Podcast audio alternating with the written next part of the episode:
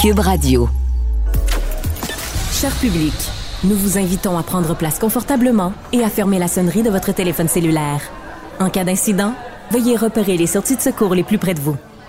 Bon divertissement. Un, deux, un, deux. OK, c'est bon, on peut y aller. Sophie Durocher. Elle met en scène les arts, la culture et la société pour vous offrir la meilleure représentation radio. Sophie Durocher. Tout un spectacle radiophonique. Bonjour tout le monde, c'est Sophie Durocher, très contente de vous retrouver. Et pour vous donner un indice de qui est mon premier invité à l'émission, voici un petit extrait musical.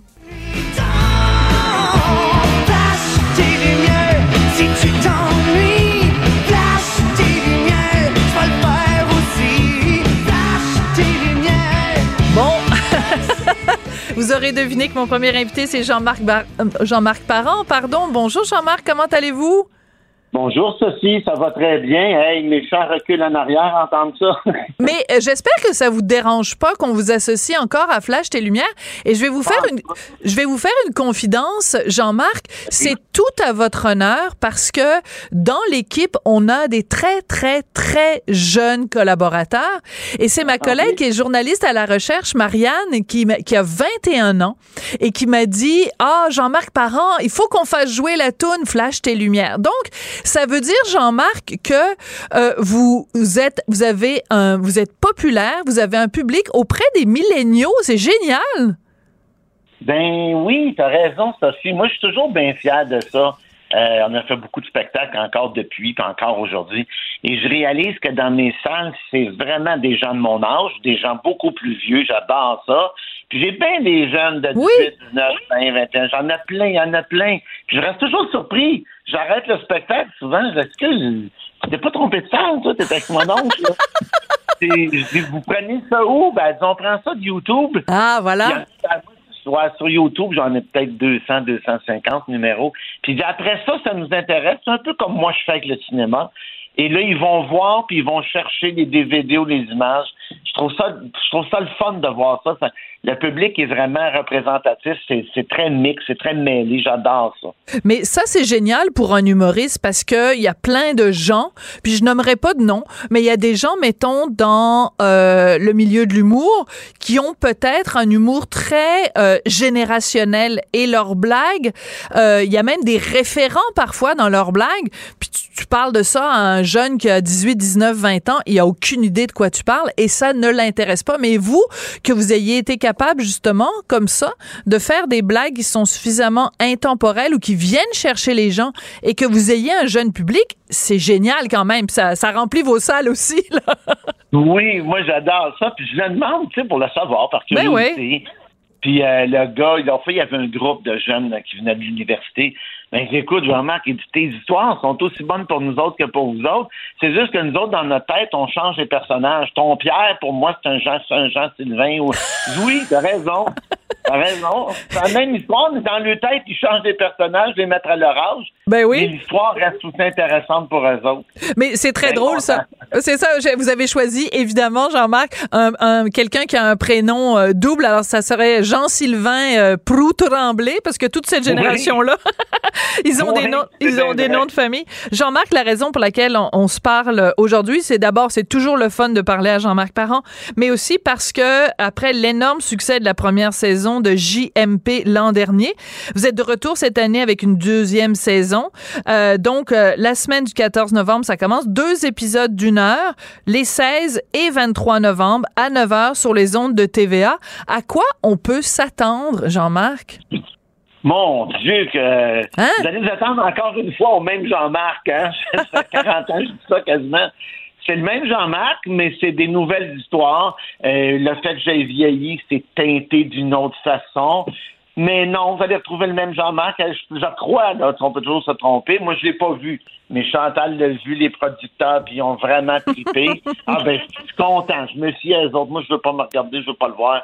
Et euh, ça va être la, la- la- la même façon de raconter, mais c'est des nouvelles histoires. Puis je suis allé chercher raconter un souvenir d'une autre façon. Puis l'endroit où on le fait, c'est le nouveau Théâtre Saint-Denis 2 qui s'appelle l'Espace. Qui est magnifique. C'est Ah, superbe. Ah, c'est super. Moi, j'ai trippé comme un petit bonhomme. J'ai dit, il y avait trois producteurs qui sont là, que je m'entends très bien que les trois.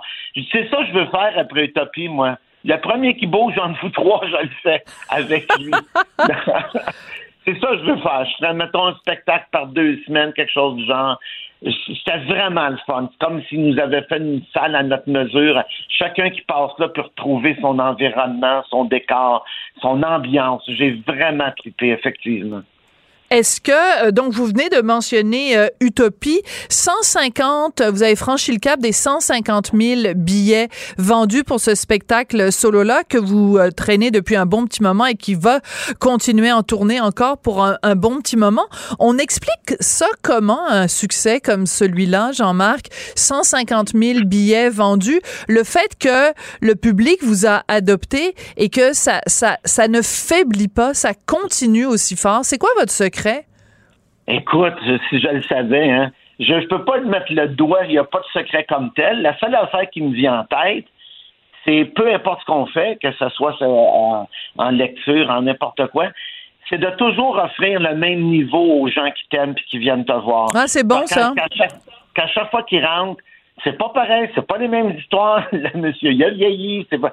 Mais je, je m'attends au même rire, à la même fascination, même imagination. Et je crois que c'est ça qui se passe entre le public et moi. Ils sont encore là. Par 150 000, effectivement, moi, je fais plus 10-12 mois par année. Ben, c'est ça. Là, Ça, c'est sur 5 mois par année. Fait qu'on était très contents quand on a su ça. Là. Toute l'équipe, on s'est dit, Caroline, c'est bon. Ça veut dire qu'à chaque fois qu'il y a une date qui sort, la salle se remplit tout de suite. Parce que sur cinq mois, je ne serai plus jamais plus que ça, là, à 60 ans. À 60 ans. Alors là, depuis qu'on se parle, ça fait peut-être six minutes qu'on se parle. Vous avez dit à trois, à trois reprises, le monsieur est vieilli. Là, vous nous dites votre Oui. âge, 60 ans. Oui. Euh, je sais que, euh, ben, je sens plutôt que ça, ça, ça vous, ça vous chicote, ça vous, ça, ça Oui. vous agace. Vous aimez pas ça. Faut que vous me donniez des conseils parce que moi, c'est mon anniversaire samedi. Je suis beaucoup plus jeune que vous. J'ai trois ans de moins Ah. que vous. Mais euh, donnez-moi des, des, des, des indices de ce qui vous chicote autant dans le fait de vieillir. Moi, il y a une seule chose qui me chicote pour vrai.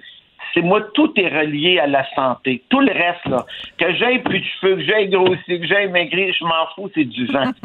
c'est que la santé pour moi et les gens que j'aime autour de moi, évidemment. Sinon, là, j'ai aucun problème avec vieillir. Ah, peut-être. Quand je joue au hockey, mon Dieu, que les enjambées sont moins longues, là.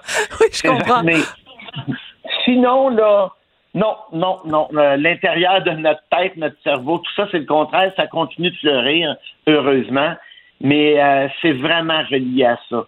Moi, je relie, quand je bougonne, quand je vieillis, je relie ça à la santé. Puis comme toi, comme les gens qui nous écoutent présentement, on a tous des gens qu'on connaît autour de nous dans ces âges-là qui nous mettent le genou à terre une fois de temps en temps. Ouais. Puis, puis vous avez des gens euh, proches aussi qui sont décédés au cours des derniers mois. Ça, c'est vraiment pas facile.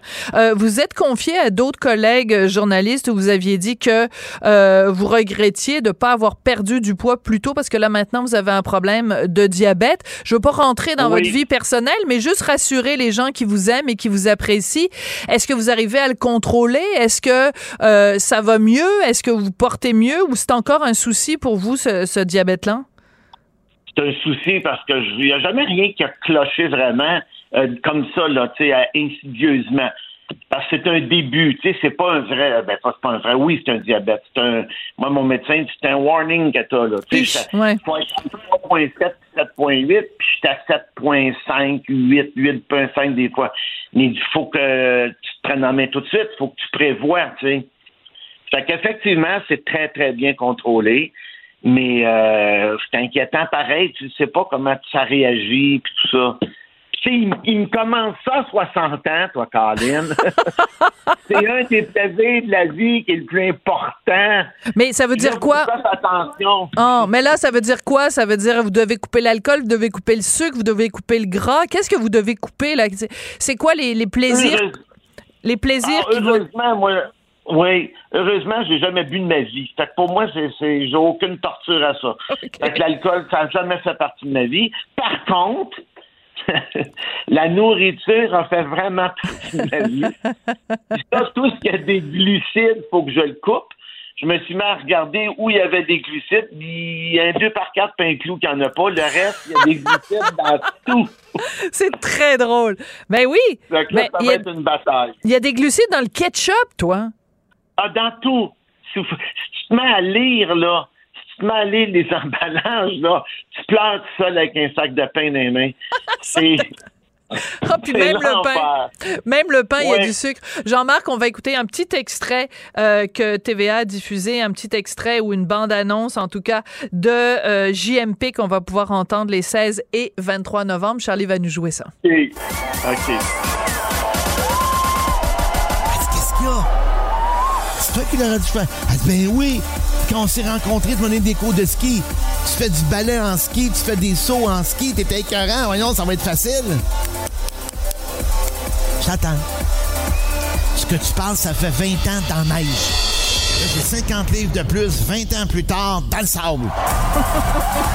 Ne manquez pas le premier épisode de JMP, mercredi 21h. Alors, euh, on, on voit que vous avez toujours ce sens-là de l'autodérision. En même temps, quand vous regardez les choses aller autour de vous, Jean-Marc, euh, vous trouvez pas des fois que le monde est comme absurde? On a l'impression qu'on...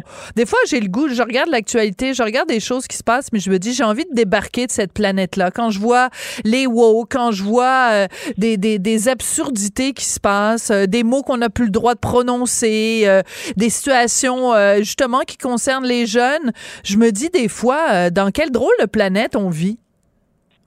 Oui, j'avoue que pour nous autres, c'est- mais c'est même pour chaque génération. On a toujours l'impression que c'est juste Pas la sûr, nôtre. moi. Je Ah, pense que c'est je pense pire maintenant. oui, Oui, oui, non, je pense que c'est pire maintenant. Peut-être parce qu'on est dedans, tu sais. Moi aussi, je capote avec ce que tu viens de dire, là. Tu sais, on n'a plus le droit de dire tel mot, tel mot, mais de notre côté, on surveille tout. De notre côté, on n'a jamais été si méchant que ça. C'est vrai. On a, c'est bizarre. On protège d'un côté, mais on, on ouvre l'autre.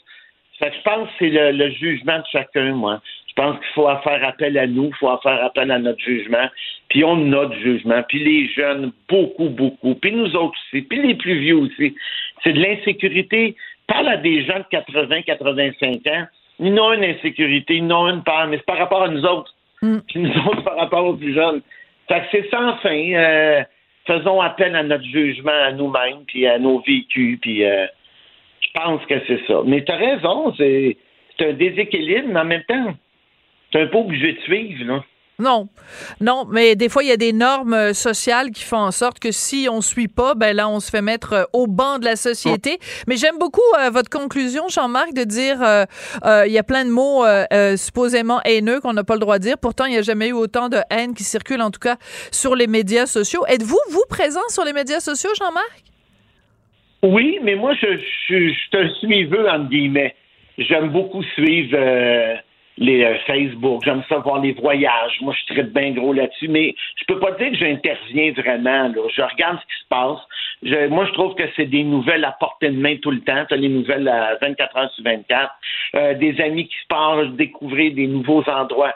Ça, ça me fait triper. Mais je suis pas celui qui va jaser des nuits de temps. Là. Non. Non, ben non, vous gardez ça pour vos spectacles, puis c'est bien parce que si, Oui. vous, si vous passiez votre temps à vous raconter des anecdotes sur Facebook, ben on, on ce, ce serait moins rare, on aurait peut-être moins, on serait moins tenté d'aller vous écouter. Euh, donc il faut pas vrai. gaspiller ces propos-là, faut les garder pour quand vous êtes euh, sur scène. Ben écoutez, ça a été vraiment un plaisir de se parler, Jean-Marc. Je rappelle à tout le monde que les 16 et 23 novembre, donc euh, ça va être sur les ondes de TVA et simultanément sur TVA+. Merci beaucoup, Jean-Marc. Puis euh, ben, Ben, j'aimerais ça vous dire, euh, vous pouvez fêter ça en allant man- manger un gros morceau de gâteau au chocolat, mais vous avez pas le droit. Mais non, Ah. genre, faut, que je prenne des affaires diabétiques qui goûtent Ah. le carton. Mais de mieux, plus ça avance, plus il y en a. Bon. C'est quand même, ça évolue bien de ce côté-là. Bon, un beau grand verre d'eau pour fêter ça. Et ça, avec une chandelle qui flotte au milieu. Merci beaucoup, Jean-Marc. Merci à vous, merci beaucoup. Qu'elle soit en avant ou en arrière-scène, Sophie Durocher reste toujours Sophie Durocher. Culture, Tendance et société. Steve Fortin. Bonjour Steve. Hey, salut, comment ça va? Ben moi ça va très bien. Écoute régulièrement sur les médias sociaux, je pose la question mais qu'est-ce qu'on fait dans ce pays-là?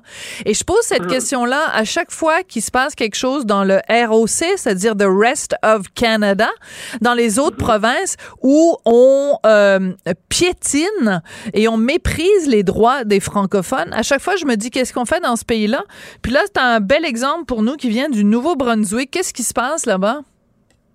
Ben oui, c'est ça. Je sens, euh, tu sais, ici en Outaouais, euh, nous, on, on est, euh, on est toujours aux premières loges des conflits linguistiques ou des tensions linguistiques qui se passent dans d'autres provinces. Euh, je suis pas très loin, moi, euh, ici de l'Ontario francophone, euh, Eastern Townships, puis je peux te dire, ça brasse parfois dans ce, dans, dans ce coin-là. Mais ici, ce qui nous occupe aujourd'hui, ça se passe en Acadie. Donc, en ce moment, le premier ministre du Nouveau-Brunswick a nommé euh, un personnage politique controversé, Chris Austin, qui est l'ancien euh, chef du People's Alliance du Nouveau-Brunswick.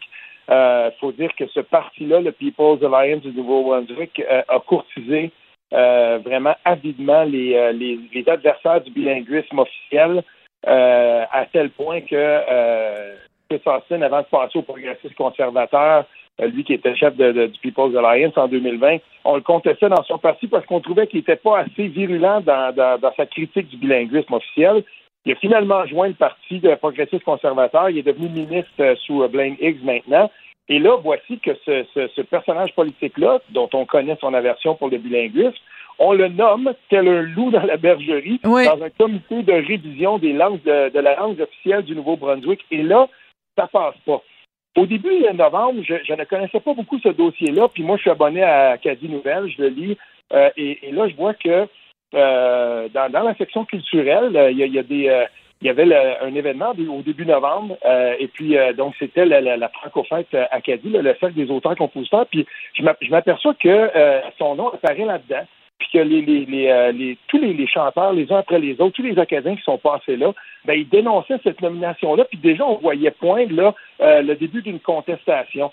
Ensuite, je me suis aperçu que euh, l'avocat réputé, le prof, le prof de droit acadien, Michel Doucet, qu'on Mhm. connaît, membre de l'Ordre du Canada, même chose, il reprend ça. Puis là, on voit que ça commence à prendre pas mal de, de, de, de souffle, tout ça. Puis la contestation devient de plus en plus importante jusqu'à ce que, euh, il y a quelques jours, Justin Trudeau s'en mêle lui-même. Il dit ça Oui. n'a pas de bon sens.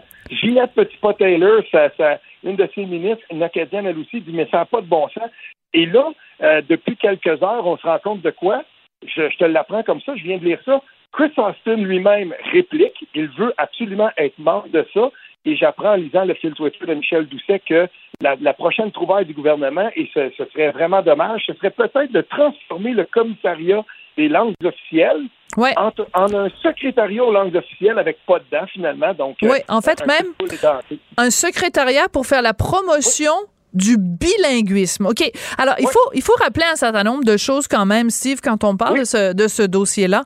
C'est que très souvent, les gens euh, à Montréal ou au Québec disent le Québec est une province bilingue ou euh, ce qui fait la force de Montréal, c'est son bilinguisme. Montréal est une ville Oui. bilingue. Alors, il faut rappeler à tout le monde. OK.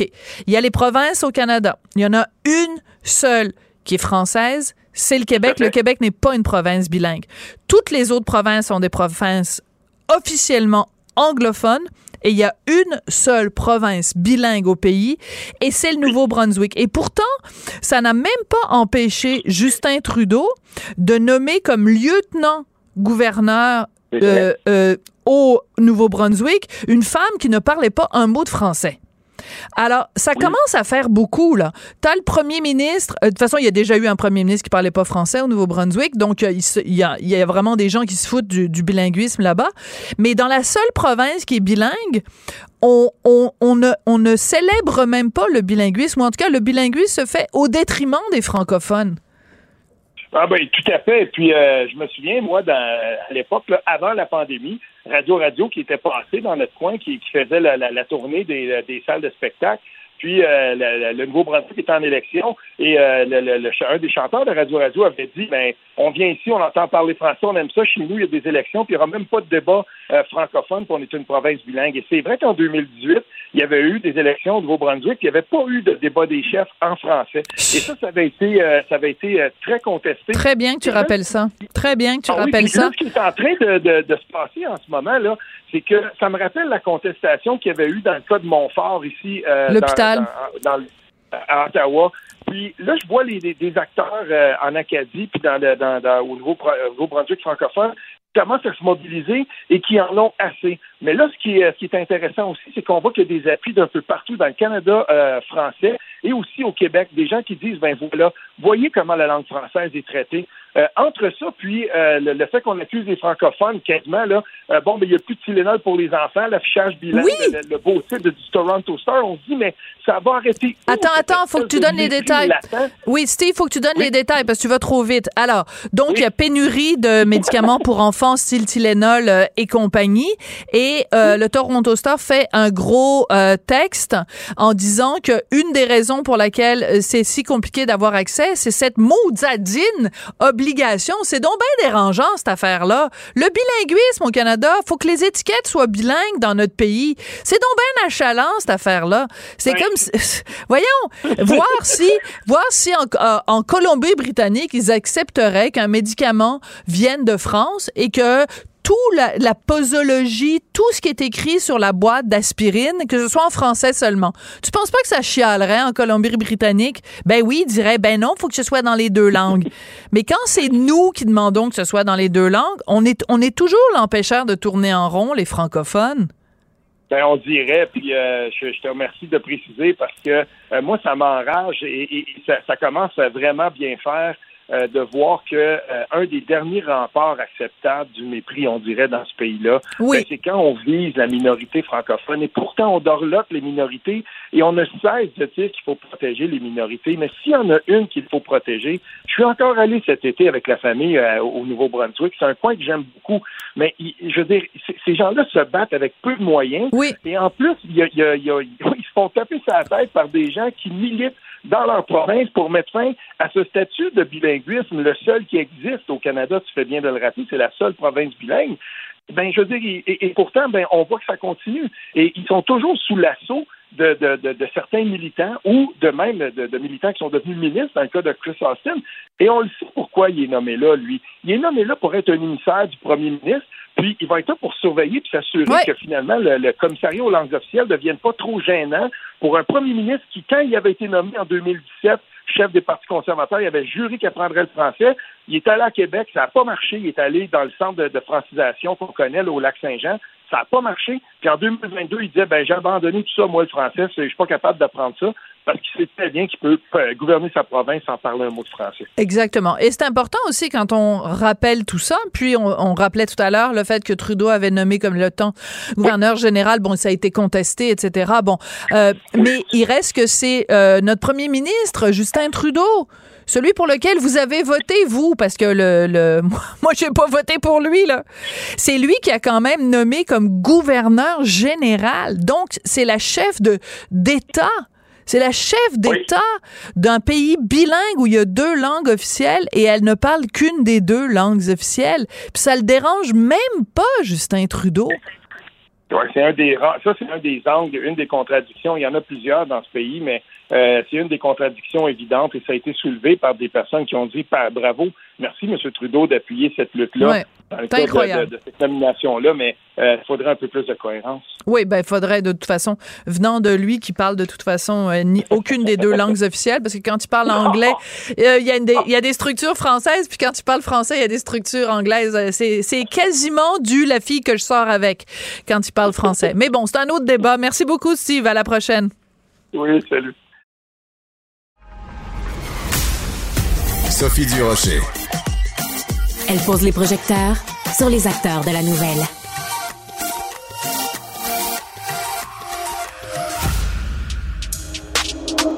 C'est tout en anglais. Sophie Durocher. C'est toi qui as tiré la sonnette d'alarme. Le Québécois moyen était euh, quelqu'un qui subissait et qui se disait je ferme ma gueule parce que je veux pas perdre ma job. La rencontre. Cet asservissement, cette servitude volontaire. C'est quelqu'un qui va dire par exemple moi je suis allé à l'urgence là, j'ai attendu 6 heures, OK? La rencontre. Nantel. Du Rocher. Guy, aujourd'hui, tu veux nous parler de l'ingénieur Simon Houle, une histoire qui avait beaucoup, beaucoup fait jaser au cours des derniers mois. Il avait été, en fait, il a plaidé coupable d'avoir agressé sexuellement une de ses amies. Euh, mais il a bénéficié d'une absolution conditionnelle, puis le DPCP a décidé d'en appeler. Euh, pourquoi tu avais envie de nous parler de cette histoire-là aujourd'hui? Ben parce que par le, par le biais de son avocat, euh, Simon Hull a manifesté le fait que ça faisait pas trop son affaire que ça que sa cause euh, se rende en appel. Euh, et puis, euh, ben, on peut on s'en doute.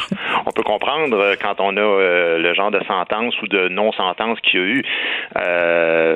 en avril, donc en 2019, il a agressé sexuellement, puis il a aussi photographié les parties intimes d'une de ses amies. Donc, comme tu disais, qui était endormie, bon, l'alcool, tout ça, dans un appartement. Et lui, il a plaidé coupable et il a donc eu une absolution conditionnelle. Puis, ce qu'on disait dans le fond, c'est qu'on veut lui permettre de voyager à cause de son travail d'ingénieur. Puis là, moi, j'ai comme deux points par rapport à ça. Premièrement, c'est quoi le message qu'on envoie à la société en général? Ce qu'on dit, c'est si t'es un garagiste, si t'es un commis de dépanneur mm. ou quelque chose de même, attention, agresse aucune femme parce que tu vas payer le prix. Mais si tu es ingénieur ou euh, d'autres genres de métiers comme ça, ben on peut pas vraiment te punir. Mais là, je me dis, tu sais, tant qu'à ça, un artiste, un bon exemple aussi, parce qu'on voyage nous autres aussi. Euh, je me dis pourquoi les tribunaux spécialisés, pourquoi MeToo, pourquoi des trucs comme ceux-là? Mon point, c'est que c'est ta responsabilité de savoir ce que tu as à perdre dans la vie quand tu commets des actes. Alors, sinon, je veux dire, euh, même si tu te rends même jusqu'au meurtre, alors, euh, c'est quoi l'idée de dire euh, euh, d'un artiste, si je commets un meurtre, on ne me mettra pas en prison, mais après tout, ça va nuire à ma tournée. C'est quoi la logique de ça? Puis l'autre point, c'est un ingénieur, c'est vraiment essentiel que ça voyage à l'extérieur du pays. Ouais. Parce que tu pourrais très bien continuer ton métier d'ingénieur au, pays. Là. Je pense pas qu'on parle de, de, de, Roger Taillibert ou quelque chose comme ça. Donc, euh, je suis pas sûr qu'il travaille euh, sur des sur des grands projets comme le euh, tunnel sur la Manche. Là. Fait que c'est quoi cette si grande importance qu'on a par rapport au voyage dans des cas aussi importants? Je veux dire, le rapport de, des médias par rapport à la fille, là, elle a été hospitalisée, arrêt de travail pendant cinq mois, problème financier, problème de consommation d'alcool. La fille est peut-être traumatisée à vie.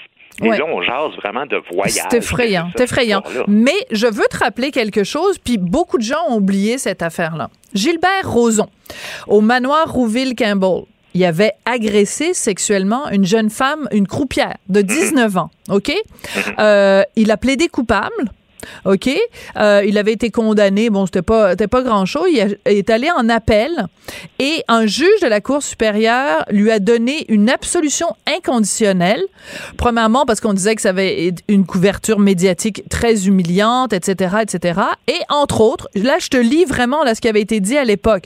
L'avocat de M. Roson avait aussi fait valoir que son client devait travailler aux États-Unis pour son entreprise juste pour rire et qu'il ne pourrait plus voyager s'il avait un dossier judiciaire. Donc, on lui a donné une absolution conditionnelle. Imagine si, à l'époque, là, au lieu de lui donner juste son absolution parce que monsieur, il avait besoin de voyager, si on l'avait mis en prison, Gilbert Rozon, mm-hmm.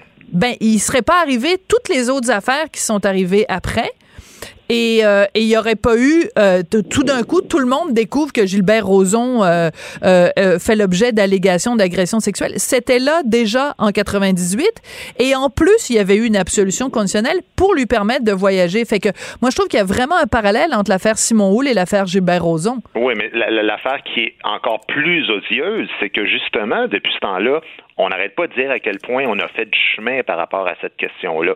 Pas en train d'excuser ce qui est arrivé à Gilbert Rozon, c'était vraiment odieux. Sauf que là, on dit, hey, on a progressé. Hmm. Mais je veux dire, tu sais, il est où le jugement du juge par rapport à ça? Tu sais, je veux dire, euh, euh, bon, ce que, ce que lui, il dit à travers son avocat, il dit, le jugement du juge est fouillé, très étoffé Et c'est vrai. de nombreuses jurisprudences. Mais là, est-ce qu'on recule justement à cette jurisprudence-là de Roson ou on recule à la jurisprudence depuis qu'on a réformé supposément les affaires?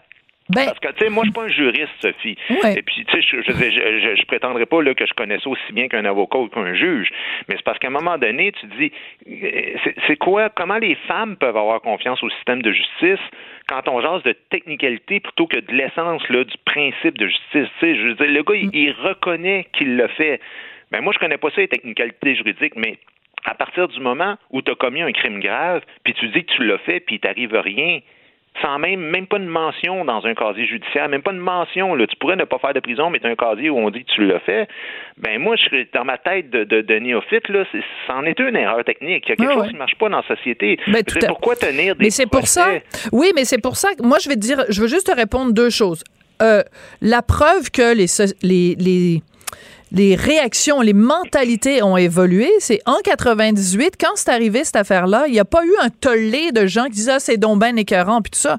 Fast forward en 2022, les- il arrive l'affaire Simon Houle, tout le monde est scandalisé de ça. Donc, c'est quand même la preuve que la société a évolué. Deuxièmement, je te rappelle que c'est le DPCP qui a fait appel.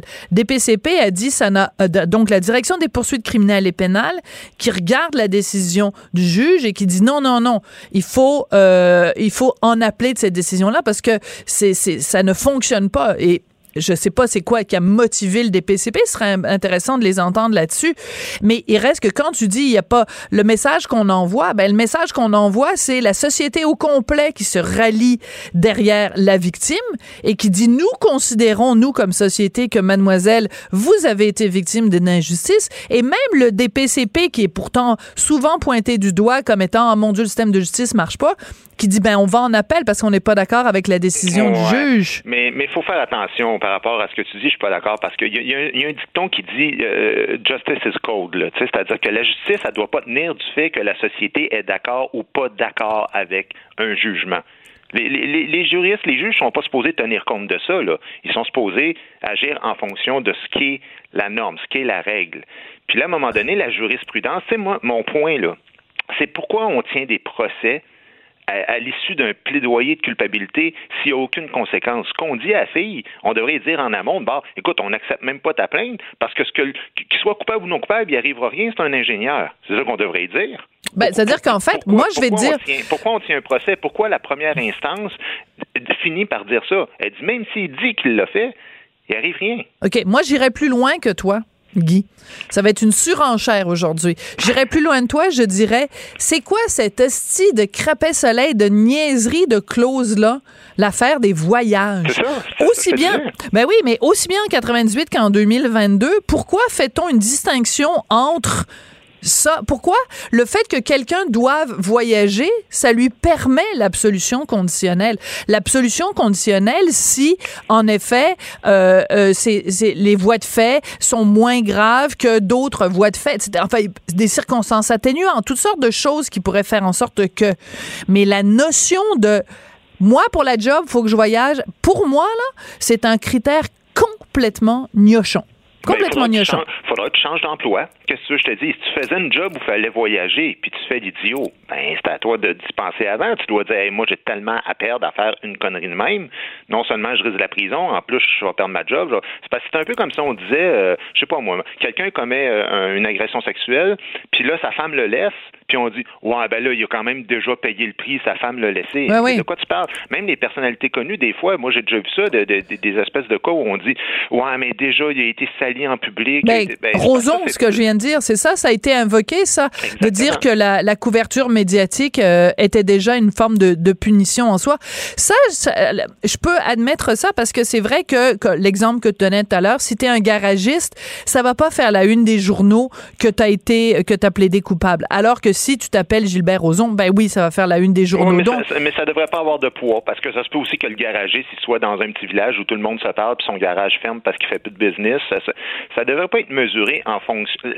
La peine de prison devrait être établie. Moi, c'est ça que j'ai toujours eu de la misère avec notre système parce que tu- le principe de jurisprudence, on dirait que c'est toujours une vente aux enchères du plus bas possible. Puis, puis si l'autre avant il y a eu moins, mais là il faut avoir un petit peu moins puis un petit peu moins puis finalement, ben, on se trouve à faire en sorte que le- le- le- on envoie un message à la société comme quoi qu'on prend ça au sérieux, mais on le fait pas. OK. Es-tu, est-ce, est-ce que t'es comme à ça, là, vraiment comme à un millimètre de nous parler de la culture du viol?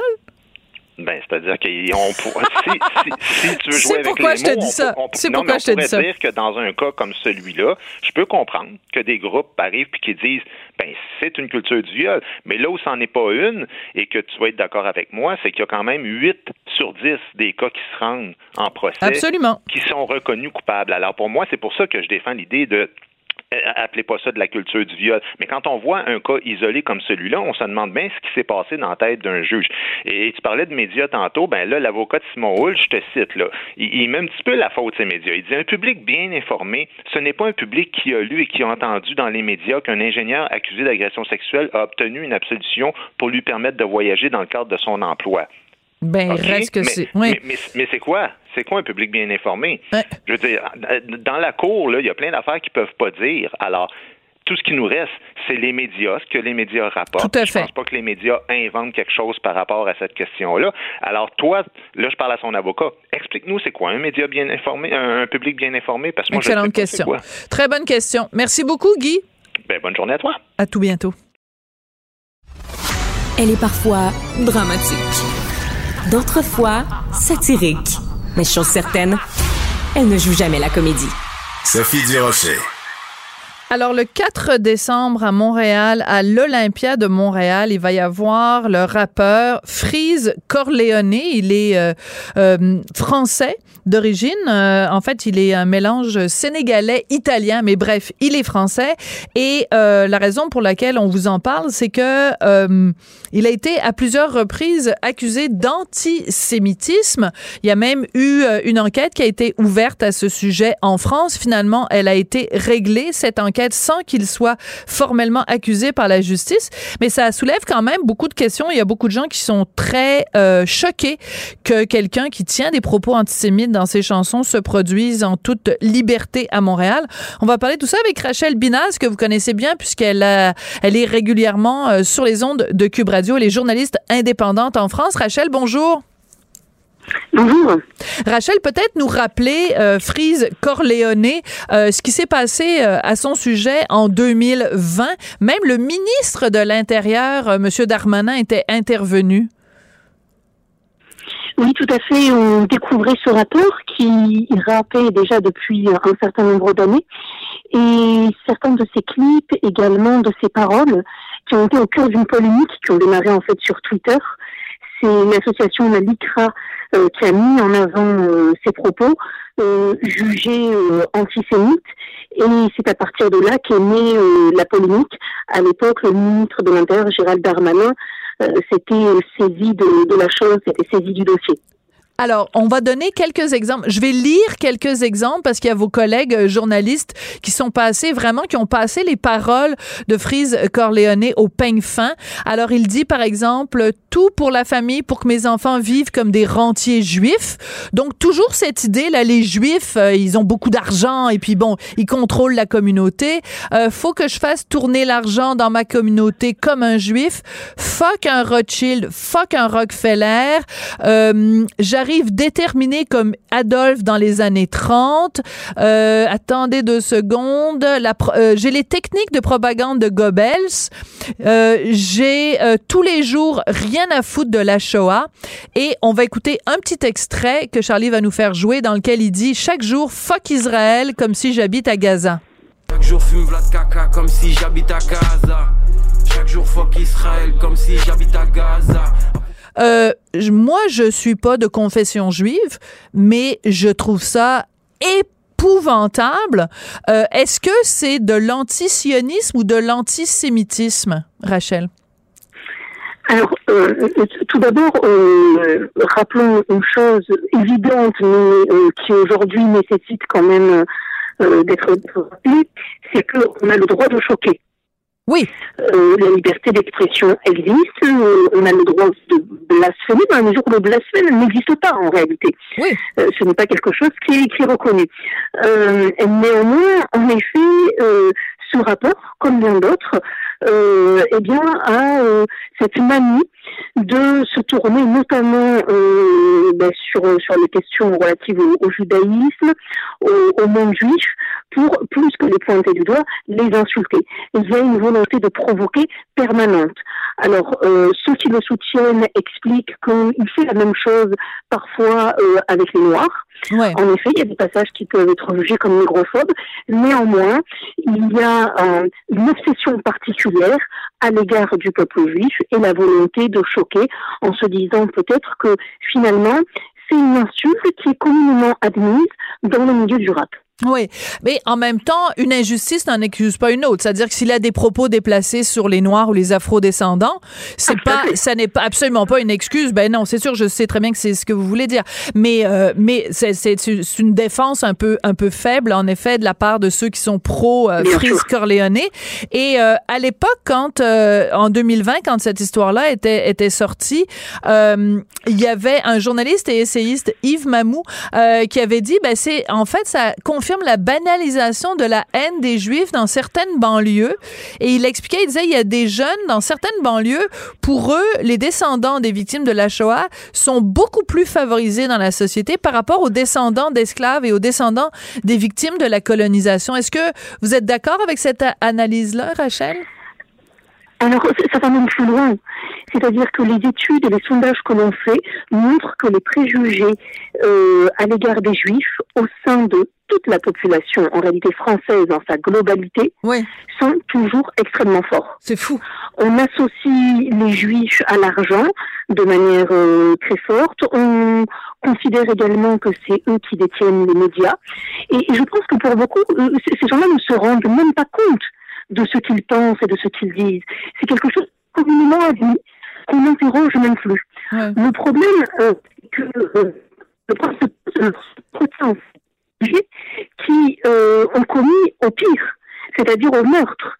C'est l'affaire euh, du, du, gang Fofana, par exemple, où un jeune homme juif, de confession juive, eh bien, a été euh, enlevé, séquestré ah, et torturé au motif que, comme il est juif, il aurait de l'argent. C'était un vendeur de cellulaire. Oui. Ah non, mais c'est une histoire terrible. Euh, ça a été fait en film. Euh, un film a raconté cette histoire-là.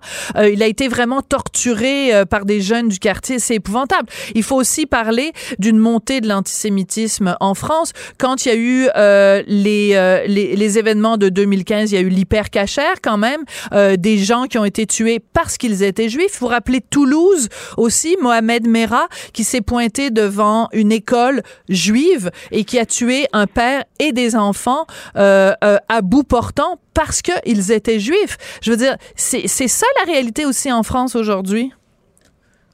Exactement, et c'est une réalité qui, hélas, est entretenue justement par ce type de, propos. Alors, certes, lui mettra en avant la liberté d'expression, euh, et nous ne ferons pas un procès d'intention en nous demandant si euh, ce rappeur aurait été aussi invité à donner un conseil si, par exemple, ben, il avait tenu des propos semblables à l'égard des femmes, des homosexuels ou des musulmans. On va pas faire Excellente question.